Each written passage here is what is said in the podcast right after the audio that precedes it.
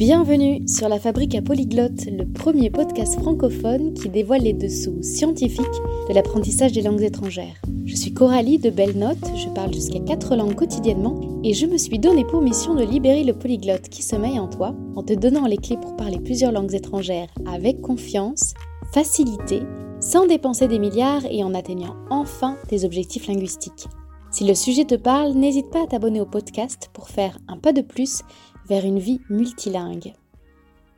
Tu t'es peut-être senti à l'étroit à l'école, contraint par un système d'apprentissage qui allait à l'encontre de toi, de ton rythme, de ta manière de mémoriser, de tes envies, de tes intérêts et de tes peurs. Mais ça, c'était avant. Maintenant, tu es adulte ou jeune adulte, et bonne nouvelle, tu as la possibilité de mouler tes apprentissages autodidactes à qui tu es à l'instant T. L'école, elle a une mission éduquer le plus grand nombre. Et peut-être que tu n'as pas fait partie du plus grand nombre. Mais toi aujourd'hui, tu as une mission.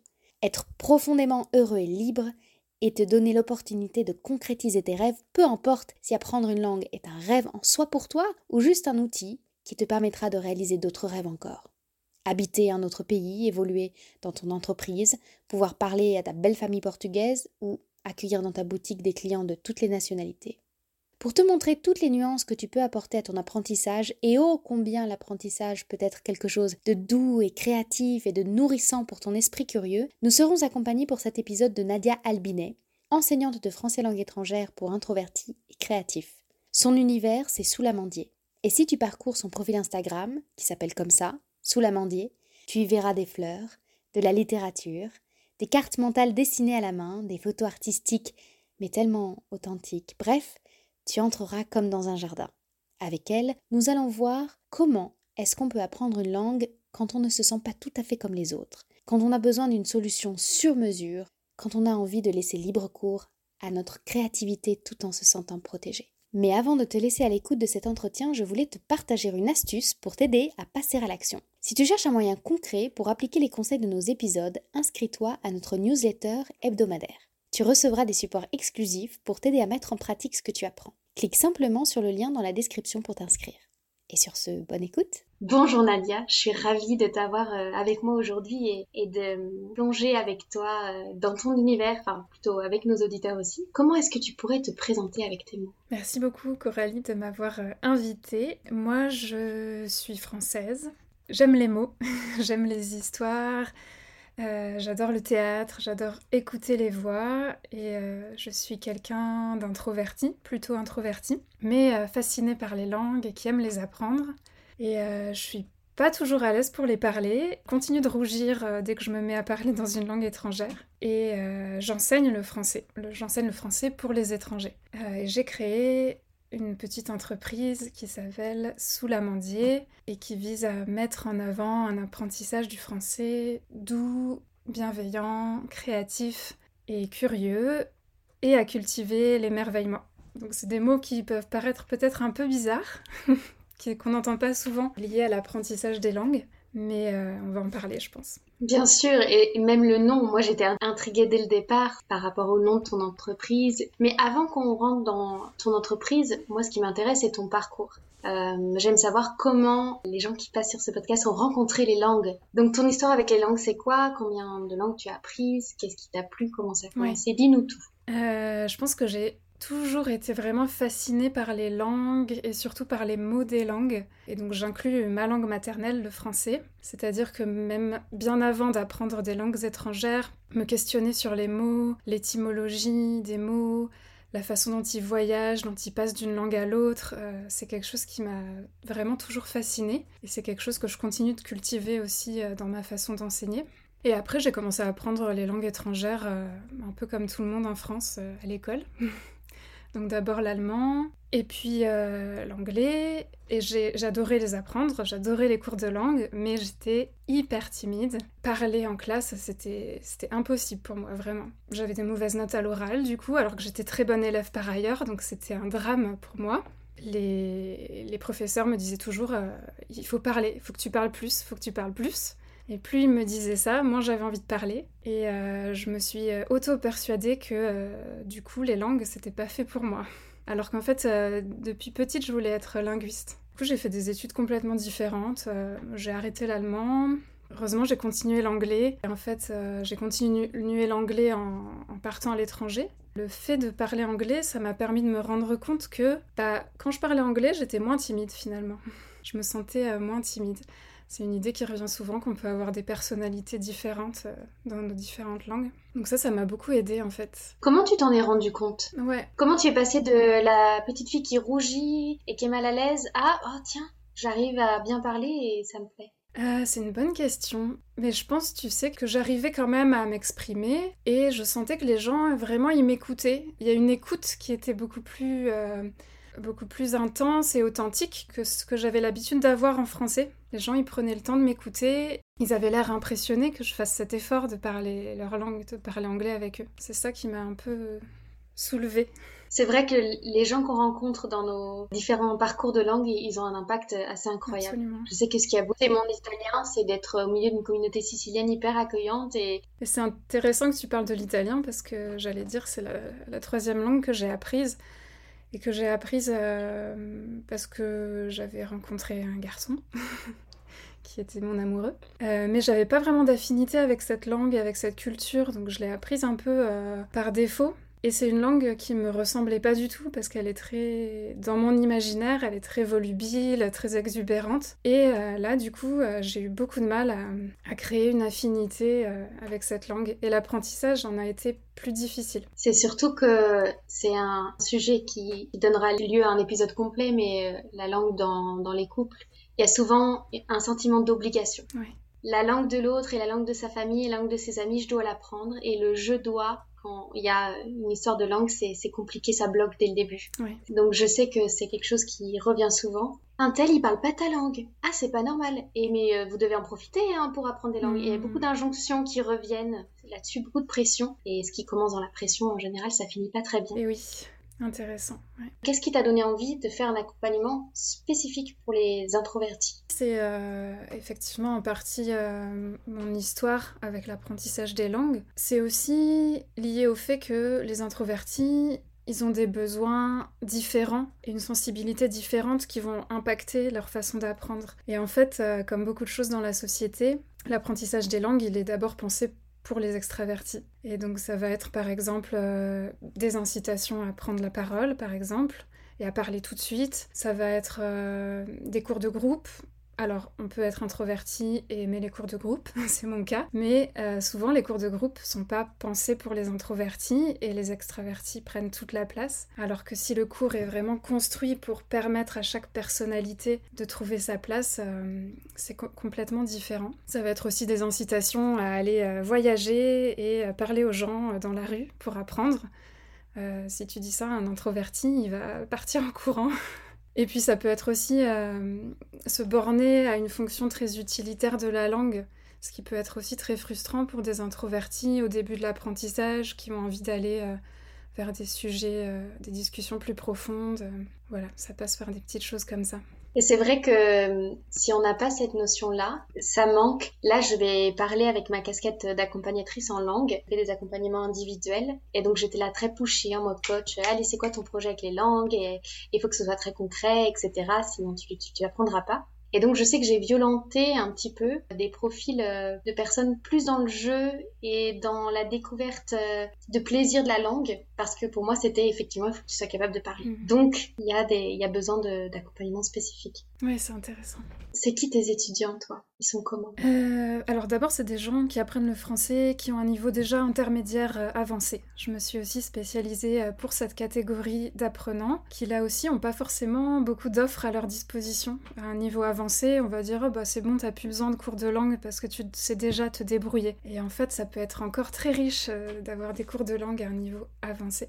Donc déjà, ce sont des étudiants qui ont un niveau intermédiaire avancé et pour la plupart ce sont euh, des introvertis, c'est-à-dire euh, des gens qui vont être euh, stressés par le groupe, stressés par la pression de l'oral, qui n'ont pas trop confiance en eux, qui ont du mal à lâcher prise sur les erreurs, qui ont l'impression de pas bien parler, qui voudraient déjà savoir parler avant de parler. Et puis aussi du coup des gens qui aiment aller en profondeur, qui aiment, qui aiment aller dans les détails, qui aiment comprendre, et puis j'ai pas mal de profils euh, assez créatifs, voire des artistes. Euh, je pense qu'ils ont justement cette sensibilité-là d'aller en profondeur, euh, dans la nuance, etc. Quand ils viennent te voir, qu'est-ce qu'ils te demandent? C'est quoi leurs besoins? Souvent, ça va être je suis pas à l'aise quand je parle français. Donc, un des premiers besoins, c'est plus lié à finalement à des choses pas directement liées à des aspects linguistiques. C'est plus l'idée de prendre confiance en soi même s'il ne le formule pas toujours clairement. Et puis parfois, ce qui revient souvent aussi, c'est le côté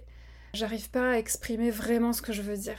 C'est-à-dire qu'ils savent déjà parler. Et d'ailleurs, les gens leur disent euh, Ah, mais tu parles super bien français. Et eux, ça les énerve parce qu'ils ont l'impression de pas du tout pouvoir s'exprimer comme ils voudraient. Et c'est là qu'on va aller chercher euh, plus euh, en détail, essayer de d'élargir un peu leur, leur spectre linguistique. Tu as une très belle façon de dire, l'idée d'ajouter de la nuance dans son propos. C'est vrai qu'à partir du moment quand on a un niveau intermédiaire ou avancé, il y a des moments où on est frustré de ne pas pouvoir exprimer exactement un sentiment précis ou une analyse précise de quelque chose. Comment est-ce qu'on ajoute de la nuance dans son apprentissage d'une langue étrangère? Ouais, c'est une bonne question. Et j'ai pas une réponse. Euh, j'ai, disons, plusieurs outils que j'essaye et que je teste avec mes élèves, justement. Et chacun va être plus sensible à une, façon ou une autre. Déjà, dans les cours de conversation, euh, ça va passer par des questionnements. C'est-à-dire, euh, j'essaie d'apprendre à mes élèves à être curieux et à toujours aller plus loin. Donc on va partir de ce qui émerge pendant le cours, de ce qui émerge de leur langue, de, ce qu'ils utilisent, et puis on va essayer ensemble d'aller plus loin. Et moi, j'apporte pas euh, une réponse. Il n'y a pas une bonne façon de dire les choses. Une langue, c'est pas des maths. Et donc on, on, va réfléchir ensemble à plusieurs formulations, plusieurs mots, et on va chercher celui qui correspond le mieux à ce que l'élève voulait exprimer. Donc la réflexion sur la langue. Mais euh, je passe aussi beaucoup par des, images, des nuages de mots, des cartes mentales, donc plein d'outils qui vont permettre de sortir de l'aspect strictement utilitaire, euh, communicatif de la langue. Et les cartes mentales, vraiment j'adore, c'est un outil que, j'adore parce que euh, la carte mentale, ça permet de faire des liens, des connexions entre les mots, et ça mime la façon dont fonctionne notre cerveau. Parce qu'en fait, apprendre du vocabulaire par liste, c'est un peu un non-sens. Notre cerveau, il fonctionne pas du tout euh, par liste.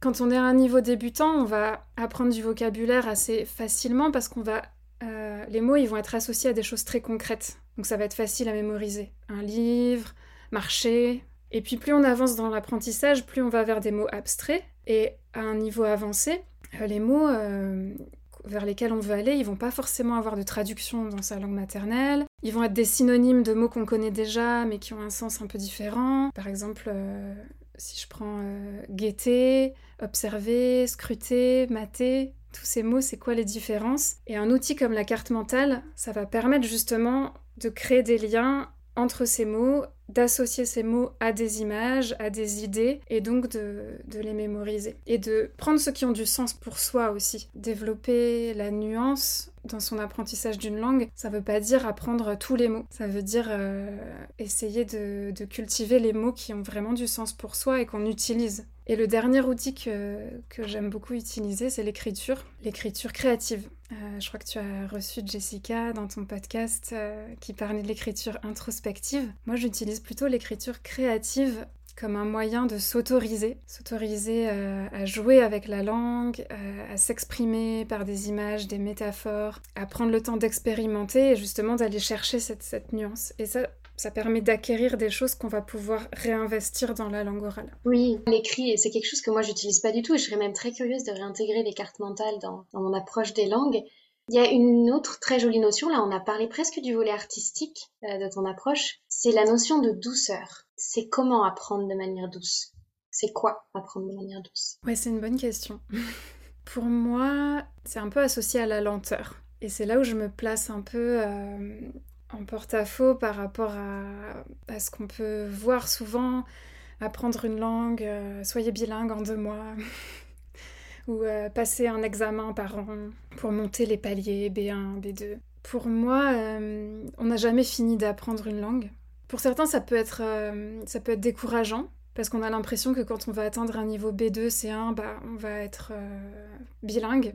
Mais c'est pas le cas, puis bilingue, bon, ça veut rien, ça veut pas dire grand chose. Mais en fait, plus on avance dans la langue, plus on se rend compte que c'est jamais fini. Et en fait, au lieu que ça crée de la frustration, euh, moi j'ai plutôt envie d'inviter les gens à changer de perspective et à, apprendre, à prendre du plaisir d'apprendre. Et pas seulement d'avoir l'objectif de parler comme ci ou comme ça, mais plutôt de faire que le chemin de l'apprentissage soit le but en lui-même. Donc aller vers la lenteur, accepter que que ça prend du temps, aller à son rythme et euh, la douceur pour moi c'est l'idée euh, d'aller vers ce qui nous émerveille et pas seulement euh, vers ce qui est utile. L'émerveillement, c'est euh, c'est vraiment une valeur qui est chère à mon cœur et que je veux vraiment cultiver. Et je pense qu'on peut vraiment trouver dans l'apprentissage des langues. Pour moi, c'est ça que j'associe à la douceur, c'est-à-dire euh, juste se sortir des injonctions et des obligations qu'on se donne ou qu'on nous donne de l'extérieur je pense que ça fera écho à pas mal de monde parce que même si d'après euh, Google, effectivement, il y a beaucoup de recherches sur euh, comment apprendre en très peu de temps et sur être le plus euh, productif, intensif et avoir les résultats les plus rapides, il y a quand même un besoin général de revenir à un, rythme tenable.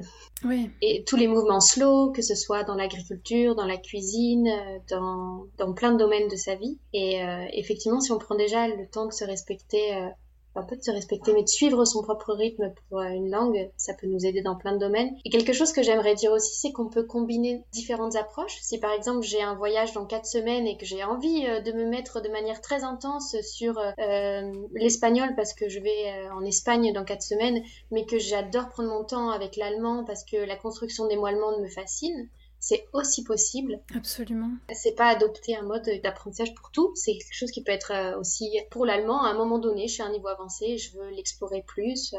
Oui, absolument. Et puis euh, même, il y a différentes étapes aussi dans l'apprentissage. Et parfois, ce qui, va, ce qui va nous apporter de la douceur, c'est de regarder chaque jour des séries, d'être à fond. et puis finalement, après, ça va être de ralentir. Il faut trouver chacun sa douceur. Et du coup, qu'est-ce qui dirige ou te permet d'organiser euh, tes cours? Euh, Je crois que ça passe euh, surtout par le fait de ne pas stresser mes élèves en leur donnant trop d'objectifs. Et c'est surtout aussi décaler le, la perspective. C'est-à-dire plutôt que de se dire euh, au début d'une session par exemple, on va souvent se, quand même se donner une direction de travail et vers quoi on veut aller, mais euh, plutôt que de se dire euh, bon bah je veux maîtriser la grammaire, ce qui ne veut pas dire grand-chose. là je vais par exemple passer par des, images et, demander à mon élève de choisir l'image qui représente le mieux la façon dont il veut se sentir euh, dans, deux mois, trois mois, six mois avec son français. On va plutôt essayer euh, d'aller vers ça, d'aller dans comment je veux me sentir avec la langue. Après, moi, dans le cours, euh, c'est un petit peu difficile à à décrire, mais ça passe, euh, ça passe par euh, la façon dont je guide la conversation. Je donne surtout des cours de conversation. Ça va plutôt passer par le, questionnement, la place que je donne à l'élève pour parler, la façon dont je l'amène à se corriger, la façon dont je lui présente ses erreurs. Parfois aussi le choix de, de laisser, de pas le corriger, parce que je sens qu'aujourd'hui, euh, il a besoin de prendre confiance en lui, ou elle a besoin de prendre confiance en elle. Et est-ce qu'un extraverti aurait intérêt à essayer des cartes mentales, des images, de prendre le temps? Je pense qu'un extraverti va pas forcément être complètement réceptif à mon approche, parce qu'en général, les extravertis ont besoin d'avoir beaucoup de de stimuli, beaucoup de choses qui vont les motiver et ils vont être peut-être moins posés, moins dans le côté euh, contemplation et réflexion. Mais euh, par contre, euh, passer par les images, les cartes mentales, ça oui, c'est des outils qui peuvent être vraiment utiles pour tout type de personnalité et tout type d'apprentissage en fait. Donc, euh, si vous êtes extraverti, que vous dites, c'est peut-être pas pour moi, gardez l'œil ouvert parce que, ou plutôt l'oreille, parce qu'effectivement, je pense aussi que ça peut apporter. Une autre de tes particularités, parce qu'il y en a quand même quelques-unes, c'est que quand on rentre dans ton univers sous l'amandier, on est dans un jardin, il y a des plantes qui apparaissent. Est-ce que tu peux nous parler un petit peu de, de cet univers-là et de ce que c'est que cultiver un apprentissage comme un jardin? Oui, en fait c'est drôle parce que c'était pas vraiment conscientisé au départ, mais euh, disons que ça fait partie de moi parce que c'est la nature, c'est un, univers qui m'inspire et me ressource. Et en fait assez vite euh, j'ai fait le parallèle avec les langues. En fait, euh, si je demande aux auditeurs, aux auditrices et à toi-même, Coralie, si je vous dis apprendre une langue, qu'est-ce que vous voyez comme image tout de suite quand je vous dis ça? On va tous avoir des images différentes, mais je suis sûre que vous n'allez pas voir un jardin. Par contre, je peux imaginer que vous allez peut-être voir un ordinateur, euh, des cahiers, des stylos, des, trackers, euh, des plannings, euh, des, défis, des choses comme ça qui sont... Là encore, je trouve un petit peu des, injonctions à vouloir se mettre des objectifs, à vouloir aller vite, à vouloir les dépasser, ou à vouloir être dans quelque chose de très scolaire, avec l'image des cahiers, de, quelque chose de bien écrit. Alors tout ça, c'est pas mal, hein pas du tout. Mais je veux dire que c'est souvent ça qu'inconsciemment on associe à, l'apprentissage des langues. Et moi, du coup, à travers l'univers du jardin, je veux juste euh, décaler cet imaginaire et pouvoir associer l'imaginaire apprentissage d'une langue à autre chose. Alors moi, c'est une image qui me parle, mais en fait, chacun pourrait trouver euh, son univers qu'il a envie d'associer à, l'apprentissage des langues. Ça pourrait être euh, le jeu vidéo, la cuisine, en fait, on pourrait faire des parallèles avec plein d'autres univers. Mais en tout cas, moi, le jardin, ça me parle parce que euh, c'est le lieu de l'observation, de la patience, de la lenteur, des choses qui éclosent doucement. Voilà. Ça m'a inspiré, moi, le fait que euh, si on essaie de suivre euh, le rythme des saisons, je me suis dit, tiens, en, hiver, ce serait euh, le moment parfait pour faire de l'introspection, des exercices plus créatifs, être moins dans la parole. Voilà, ça m'a donné des envies de me mettre près de la cheminée et de tester des, des choses plus écrites et plus créatives en hiver. Voilà. Ouais, absolument, c'est vrai, c'est très juste. Et dans ton jardin, il y a aussi un petit peu de littérature. Oui, c'est vrai. Est-ce que tu peux bah, voilà, présenter cette approche littéraire? Tu as dans ta méthode Alors, euh, pour l'instant, j'enseigne pas trop à travers la littérature, mais euh, c'est quelque chose que j'incite les apprenants à cultiver par eux-mêmes, en tout cas pour l'instant, ou à travers un club de lecture. Mais euh, pour moi, la littérature, bah, c'est là aussi une façon d'entrer dans la langue d'une autre façon, de sortir du côté absolument utilitaire de la langue et de pouvoir découvrir euh, autre chose. Et je trouve que lire en langue étrangère, c'est important aussi parce que ça nous permet de développer des compétences et notamment d'accepter, d'apprendre à accepter la frustration. Parce que c'est sûr et certain que quand on va lire dans une langue étrangère, on va pas tout comprendre. Et hum, moi, je trouve que c'est une opportunité incroyable parce que ça permet d'apprendre à lâcher prise sur ça et à accepter qu'on va pas tout comprendre. Et il y a un vrai, un vrai public là-dessus. Euh, je sais que dans mes accompagnements, une élève était venue me voir parce qu'elle voulait devenir euh, enseignante de la littérature française et elle était rentrée dans la langue française par la littérature. Et son but, c'était pas de savoir tout dire en français, de parler de la météo. Donc on lisait des passages de romans du XVIIIe siècle en français qu'elle était capable de lire et on rentrait dans des petites nuances de mots qu'on n'utilise plus, tu vois. Et j'ai compris cette approche-là quand je me suis dit la littérature russe me plaît tellement que j'aimerais apprendre cette langue, non pas pour euh, y voyager, mais euh, parce que des fois la littérature est une porte d'entrée. Il y a beaucoup de mouvements littéraires comme ça qui ont fait des adeptes et la langue française en fait partie. Donc j'imagine que tu as des étudiants particulièrement réceptifs au fait d'aller chercher des mots précis de l'histoire ou... Absolument. Et puis, euh, bah, justement, des personnes qui aiment pas trop parler finalement, mais qui ont envie d'apprendre les langues, bah, c'est un moyen de le faire. La littérature aussi. Mais tu as eu cette phrase forte dans ta présentation sur les réseaux. Une langue, c'est pas fait pour parler. Oui, c'est effectivement euh, une publication Instagram qui a eu euh, le plus de réactions et qui doit parler à pas mal de gens finalement. Bah, c'était un petit peu euh, un pied de nez à, mes profs euh, du collège qui me disaient une langue c'est fait pour parler. Moi je leur dis non, pas seulement. C'est sûr que une langue, c'est un outil de communication. Euh, à la base, c'est fait pour obtenir quelque chose, euh, pour survivre, pour vivre en groupe. Mais en fait, la fonction poétique du langage, elle existe dans absolument toutes les langues et elle est essentielle et on l'utilise tous et tous les jours, euh, ne serait-ce qu'en faisant des blagues, des jeux de mots. Et en fait, c'est hyper jouissif de pouvoir détourner la langue, jouer avec, la trouver belle.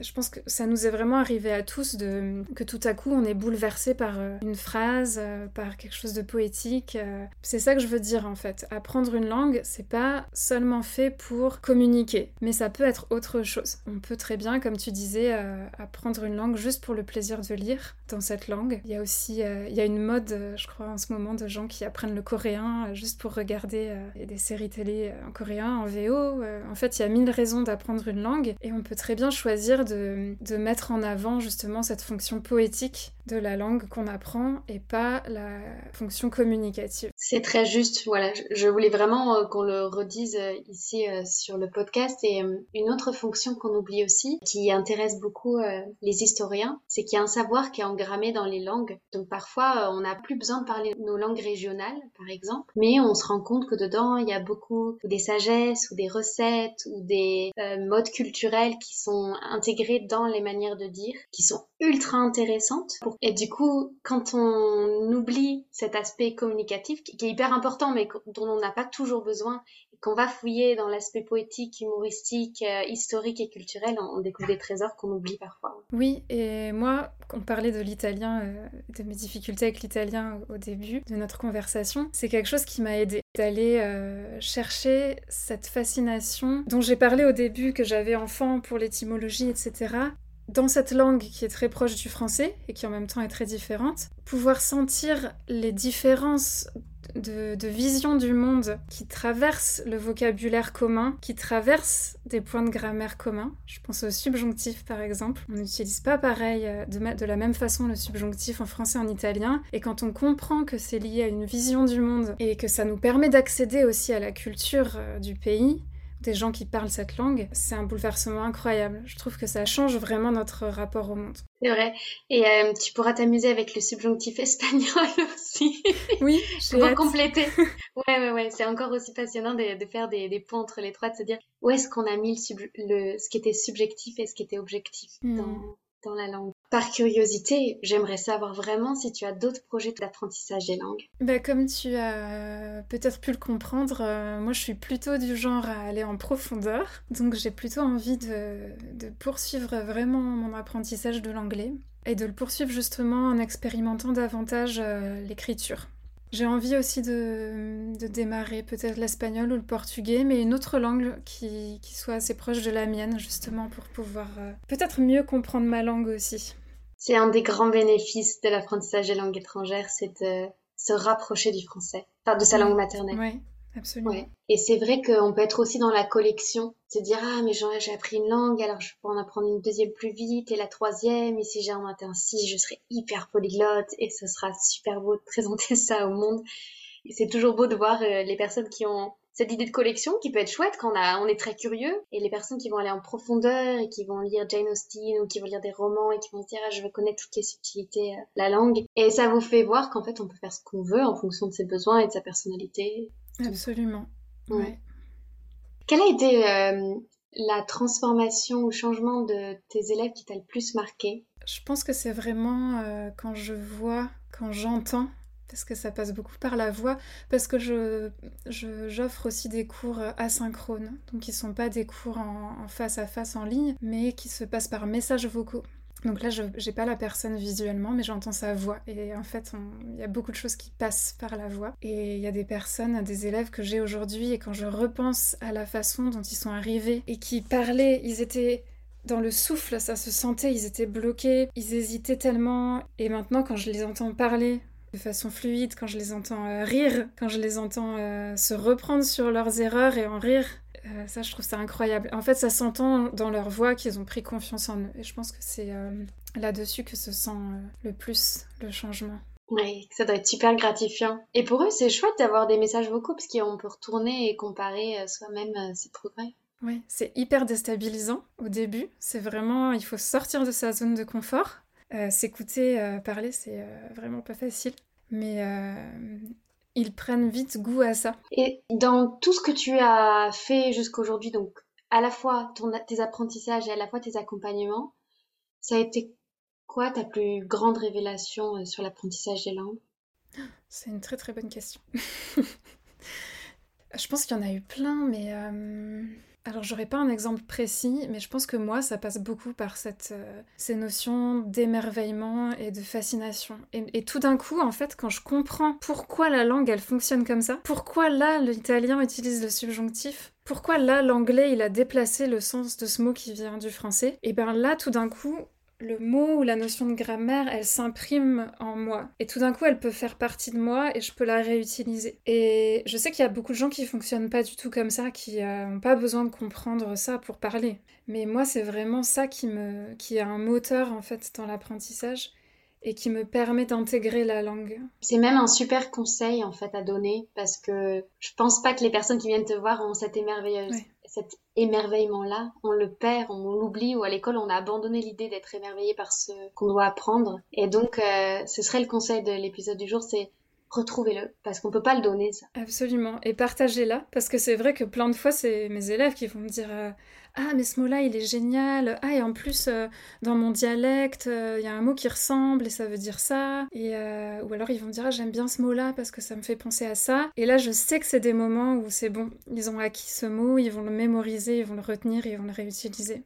Puis ça peut être un, moteur très fort euh, de motivation aussi. Clairement, c'est hyper émotionnel l'apprentissage des langues. Dis-moi, où est-ce que euh, les auditeurs peuvent te retrouver? Alors pour l'instant, je suis euh, uniquement sur Instagram. mon compte c'est sous l'amandier. J'ai une newsletter aussi. voilà, pour l'instant, c'est par ces médias-là que je m'exprime. Et je crois que tu as deux projets en gestation qui devraient arriver sous peu, un podcast notamment. Oui, un podcast euh, pour euh, toujours les, apprenants de français de niveau intermédiaire avancé. Bientôt aussi des ateliers d'écriture. C'est vraiment quelque chose que j'ai envie de développer, des ateliers d'écriture pour les apprenants de français. Pour euh, revenir à cette fonction poétique du langage, pour voir qu'on peut utiliser le français pour autre chose que la communication immédiate, pour prendre le temps d'expérimenter, pour aller plus loin. Comme on disait tout à l'heure, quand on arrive à un niveau intermédiaire, on réutilise toujours les mêmes choses, les mêmes mots, on reste un petit peu dans une zone de confort, et donc il y a un moment où on a vraiment l'impression de stagner dans l'apprentissage. Et euh, de mon expérience, quand je travaille un peu l'écrit avec les élèves, c'est vraiment un outil qui peut débloquer ça et permettre d'aller plus loin, de prendre le temps d'expérimenter. Il y a aussi le côté euh, groupe que j'ai envie de recréer, de retrouver euh, l'émulation du groupe, le partage. Je disais qu'on n'est pas obligé d'apprendre une langue pour parler avec les autres, mais moi personnellement, je tiens beaucoup à, l'échange, à la communication. En fait, sous l'amandier, euh, c'est l'idée de de cet arbre où on peut venir euh, rêver, on peut venir lire en dessous de l'arbre tranquille tout seul, mais c'est aussi l'idée de l'arbre à palabre où on peut venir raconter des histoires et partager. Oui, cette image de l'arbre à palabre, elle est très jolie. Et on pourrait penser comme ça que les ateliers d'écriture, c'est rester dans sa zone de confort pour un introverti, mais non. Effectivement, ça permet de dépasser ce moment où on est dans la répétition des mots et d'aller encore plus loin dans les langues. Et donc, il y a quand même dans l'écriture de la sortie de zone de confort. Oui. Euh, et de la créativité, des découvertes hyper, hyper intéressantes. Et aussi, je voudrais ajouter, c'est l'idée de, de, se faire plaisir, parce qu'on n'a pas parlé de ça, mais... Euh, c'est quand même le plus important, c'est d'apprendre à, associer l'apprentissage des langues à la joie et au plaisir. Et je pense que beaucoup de Français euh, associent pas du tout l'idée d'apprendre des langues avec euh, l'idée de joie. et de plaisir. Pour certains, peut-être les extravertis, ça va être, ils vont le trouver justement dans la conversation avec d'autres. Et euh, je pense que les introvertis peuvent le trouver, ce plaisir, par la lecture ou par des activités créatives comme l'écriture. Oui, et j'aimerais te demander, cette conversation-là qu'on tient sur les langues, avec qui tu penses qu'elle serait, qu'il faudrait qu'on la continue sur le podcast? Qui est-ce que tu nous conseillerais comme francophone polyglotte pour intervenir sur le podcast? Euh, Alors je crois que Jessica, elle avait déjà euh, suggéré que tu invites Émilie qui euh, a créé le podcast Passerelle. Donc moi aussi j'ai pensé à Émilie parce qu'on a une vision de l'apprentissage très proches, on partage beaucoup de valeurs. Et Émilie, elle axe son enseignement euh, et ses offres autour de l'écoute. Mais l'écoute, euh, pas forcément, pas uniquement dans le sens compréhension orale, mais dans le sens euh, l'écoute, apprendre à écouter et ça, c'est quelque chose qu'on doit cultiver aussi dans sa propre langue maternelle. Et pour ceux qui veulent aller plus loin dans la question de l'écriture, il y a Trisha euh, je crois que son compte Instagram s'appelle euh, Vagabond English. Elle est écrivaine et elle propose euh, des activités d'écriture, des ateliers d'écriture sous différentes formes en anglais. Donc je pense que ça peut être une personne intéressante aussi. Super, ouais, merci beaucoup. Merci à toi. Merci pour ce délicieux voyage sous l'amandier. Merci. Merci d'avoir écouté cet épisode de la Fabrique à Polyglotte jusqu'à la fin. J'espère qu'il t'aura donné de nouvelles perspectives sur l'apprentissage des langues étrangères, qu'il t'aura inspiré et motivé, voire même instruit. Si c'est le cas, tu peux soutenir le podcast en lui attribuant 5 étoiles via ta plateforme favorite et en le partageant autour de toi. Et si tu as des questions ou bien l'envie de rebondir sur le sujet du jour, je t'attends dans l'espace commentaire disponible sur certaines applications. Pour recevoir encore plus d'astuces et de conseils concrets pour passer à l'action, inscris-toi à notre newsletter hebdomadaire disponible sur www.belnote.co. Le lien sera situé dans l'espace de description. Sur ce, je te souhaite de belles conversations en langue étrangère et je te dis à bientôt pour le prochain épisode.